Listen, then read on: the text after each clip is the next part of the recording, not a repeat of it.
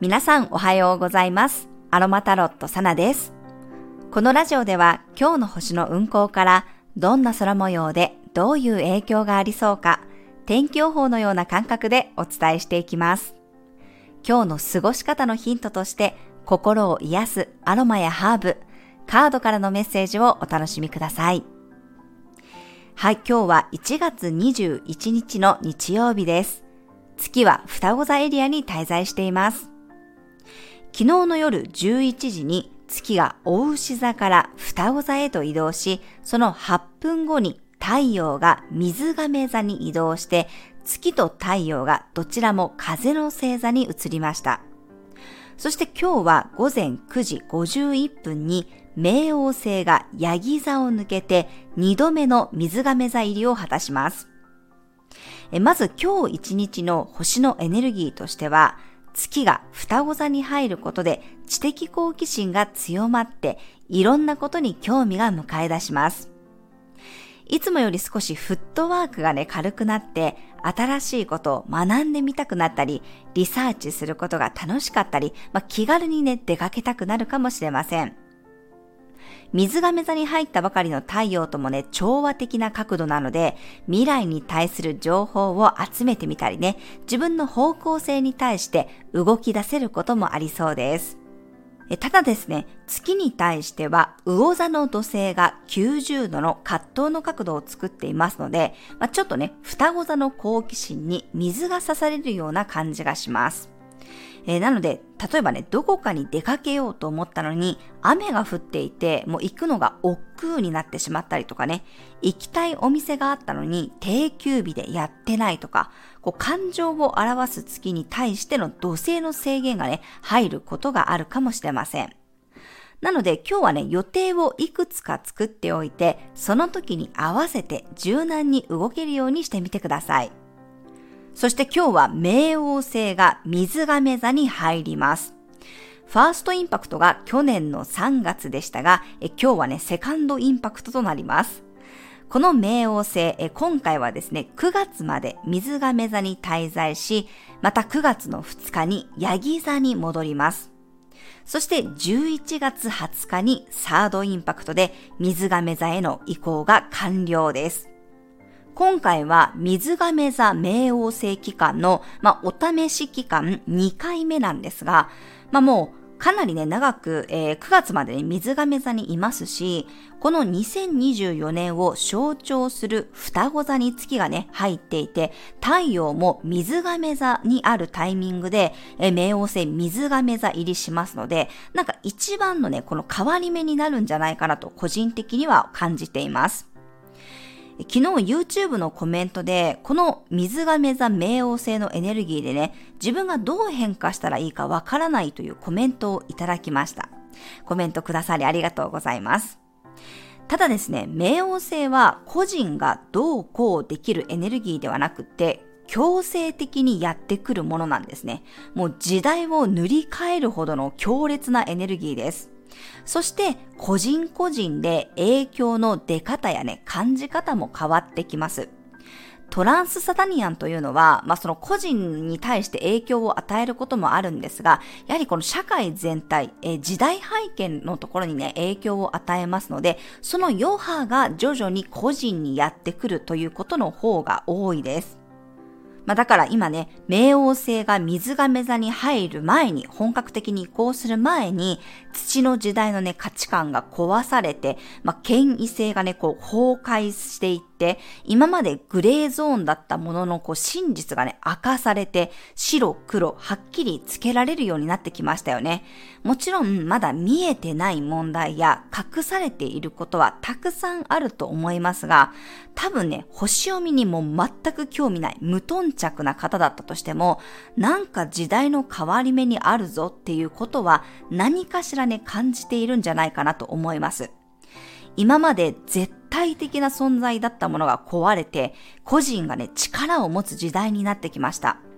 おそらく今後もね、もうこれなら安泰だよねとかね、これは絶対安全だよねとか、この仕事につきさえすれば守られるよねっていうものがどんどん変化していくと思います。それと同時に新しい価値観や多様性が生まれて、もっと自由にね、それぞれがこう自分の個性に合わせた生き方ができるようになっていきます。でも、このね、自由とか個の時代っていうのは、人によっては不自由に感じるかもしれません。これはね、私自身も自分がフリーランスで働くようになって実感したことなんですが、会社で働いていると、やはりこう会社から指示されたことをすればいいので、ある側面から見ると実はすごく楽なんですよね。個人事業主とかフリーランスって自由だからこそ全部自分で決めなきゃいけないし、まあ、何をするのか、どうやってお客様にこうアピールしていくのか、そういうことを常に自分で考えて動き続けなければいけません。能動的に自分から企画やメニューを考えて計画を実行に移していく必要があるので、受け身の姿勢ではいられないんですよね。なので、これが好きな人にとっては、まあ、とてもこの自由に働けるスタイルってワクワクして楽しいと思うんですが、自分でそういうことを考えてえ実行に移すことが苦手な人にとってはね、ちょっとこう苦痛に感じることだと思います。誰かにとっての自由は誰かにとっての不自由になり得ます。まあでもね、自分で選択することができる時代にこれからは入っていきますので、まあいかに自分の環境、個性に合ったところで生きていくかが大事になっていくかと思います。そしてそのためにはね、自分を知ることが何よりも重要なんです。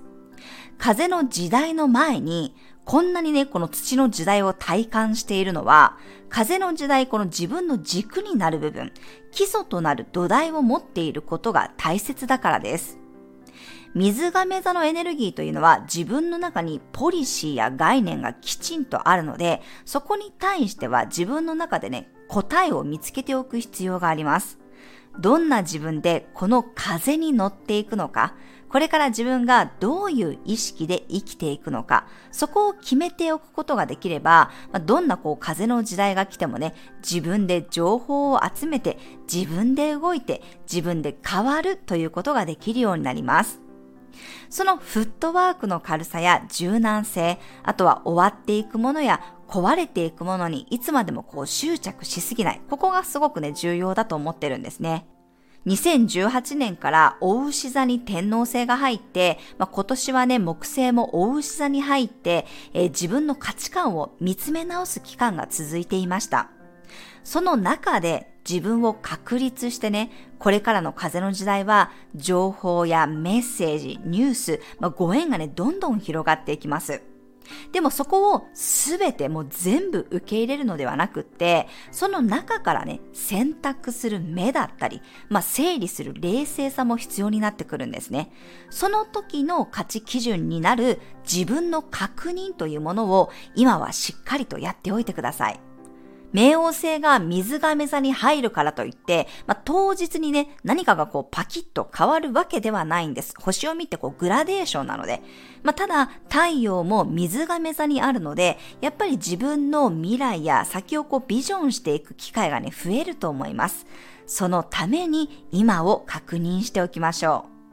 自分の軸をしっかり作っておくと、この水亀座のシーズンで自然とね、この自分のステージが上がっていくような雰囲気をつかめるかもしれません。まあ、もちろん人によってはね、本当に人生がリセットされる、ガラッと変わることもあると思いますし、この冥王星の力を借りて自分の人生にま改革を起こしていくのもいいかと思います。ぜひね、今日はそういうエネルギーがやってきてるんだっていうところをね、まあ、自分の中で意識しながら、その中でこう自分の軸となるものがどこにあるんだろう、自分の現在地を確認してみたり、まあ、自分の土台ってどこにあるんだろう、自分の基盤ってどこにあるんだろうっていうところをね、見つめていただければと思います。はい、今日はね、臨機応変に動けるように、ペパーミントやマージョラムの香り、ハーブティーを活用してみてください。では続きまして、えー、今日のカードからのメッセージもらっていきます。1月21日のカードからのメッセージです。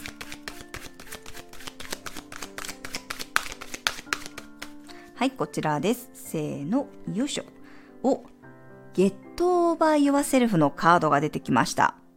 自分自身を乗り越えましょうというカードなんですね。自分に正直になるということがね、大切ですよっていうことを言われています。まあ今もずっとこの星の解説の中でもお伝えしてきましたが、このカードもね、この自分と自分が見つめ合っているようなカードです。なのでやっぱり自分自身を内観することだったり、自分の気持ち、自分の感じていることに素直になることがすごく大切だよっていうことをね、言っていると感じました。誰かの価値観だったり、誰かの意見、誰かの、まあそうですね、まあ目線ですよね。そういうものではなくって、あなたがどう感じるか、あなたを基準にした上で見つめていこうね、考えていこうねっていうことを言っていると思いますので、はい、ぜひカードからのメッセージ参考になさってください。そしてですね、今日のトークテーマが、これからのね、社会保障というテーマなんですが、これもね、ちょっとこの、これからの時代大きく変わっていくテーマの一つだと感じています。まあ、社会保障のあり方とかね、あとはこの保険とか学校とか病院とかは、ちょっと海外みたいにね、えー、よりこう自分で選ぶ時代というものがやってくるかもしれません。結構この、まあ、コロナ禍もそうでしたし、今もそうなんですけど、まあ、例えばインフルエンザにかかったとか、ちょっと風邪っぽいなとかコロナっぽいなと思って病院に行っても、結構もう病院がパンクしてしまっているっていうことを経験した方もね、いらっしゃるんじゃないかなと思います。で、その中でなんか私も、もうその病院に行っても、例えば薬がないとか、見てもらえないっていう状況になった時に、やっぱりこの家でできるケアだったりとか民間療法の方にすごくこう注目が集まるんじゃないかなっていうふうに感じてるんですね。なので、まあ、海外のあの保険とか病院とかもそうだったんですけど、よりこう自分でそのどこにお金を使うのかっていうところだったり、まあ、どこにかかるのか、どこにお世話になるのかっていうのは結構その人自身のその価値観によって選ぶっていうところがあったので、なんかその今までのやっぱりうん、スタイルっていうか、ルールだったりとか、うん、価値観とはやっぱりここも変わってくるんじゃないかなというふうに思いますね。だから今その漢方もそうだし、あと、まあ、アロマもそうだし、うん、なんかそういうちょっと民間療法ですね。やっぱりそういうものがすごく注目されてるなと思いますし、私自身もそういうもので病気になる前に、病気にかかる前にやっぱりケアするっていうところをね、結構意識してますね。はい。なので、こう、自分に合ったレベルのものにお金を出して選ぶっていうことが、なんかこの風の時代というか、水が目覚冥王星時代はね、よりこう、顕著になっていくんじゃないかなと勝手にね、感じております。で、今、学校自体も、結構そのフリースタイルの学校が増えていたりとか、あの、オルタナティブスクールなんかもね、あの、聞くようになりましたけど、やっぱり教育のあり方もね、どんどん変わっていくと思います。だから私、この移住体験ツアーに来た時にね、まあ、あの、いろんな方とお話ししていく中で、やっぱりその、都会の人たちが都会にいる理由って、よりいい教育を受けさせたいっていうところに、意識があって、まあ、都会に住んでるってこともあると思うんですけど、なんかそれをこう指摘されたんですよね。田舎はその教育士のうん、教育の選択肢が少ないみたいなことを、えー、言われたこともあったんですけど、私自身はなんか全然その考え方がなくてですね、むしろこれからの時代、なんかその教育のあり方って多分めちゃくちゃ変わっていくと思ってますし、それこそその今までの父の時代だったら本当にこのいい大学に入っていいところに就職するっていうものが模範だったかもしれないけど、もうそんな時代じゃなくなるって思ってるからこそ、なんかその地方にいることによって、なんかうん、いい教育を受けられないっていうことではもうなくなっていくんじゃないかなって思ってます。なんかこれだけオンラインでとかね、うん、いろんな授業が受けられる、勉強できるようになっていく時代の中で、なんかちょっとその、うん、都会にいないと学べないとかっていうのは、なんか若干違和感があるっていうか、もう違ってくるんじゃないかなって私の中ですごく思ったんですね。なので、まあ、社会保障にしても、教育関連にしても、本当にね、これからはどんどんどんどん個人が選ぶ時代になっていくと思いますので、だからこそ、その、選べる目線がすごく大事になってくると思います。水亀座のキーワードって I know なんですよ。私は知るっていうメッセージが込められているんですね。だからその真実を知るために、自分に合ったものを選んでいくためには、それだけやっぱりきちんと自分で情報を取りに行ったりとか、学んでいく必要があるんですよ。これもだから受け身ではいられないってことなんですね。受け身でただ与えられたものを享受するだけではなくって、自分分の中で適宜選択していく。そのためには下調べが必要だったり、正しい知識が必要だったり、自分の価値基準に合わせた選択の仕方っていうものがより求められると思いますので、なので私たち自身も受け身ではなくって自分たちで調べるとか学ぶ、あったものを見つけていくっていう、そういうやっぱり能動的なスタイルがね、これからは求められていくかと思います。今回のトークテーマ結構その水亀座に関連したあのトークテーマだなって、はい、思いましたのでね、一緒にお伝えさせていただきました。はい、以上が今回のトークテーマとなります。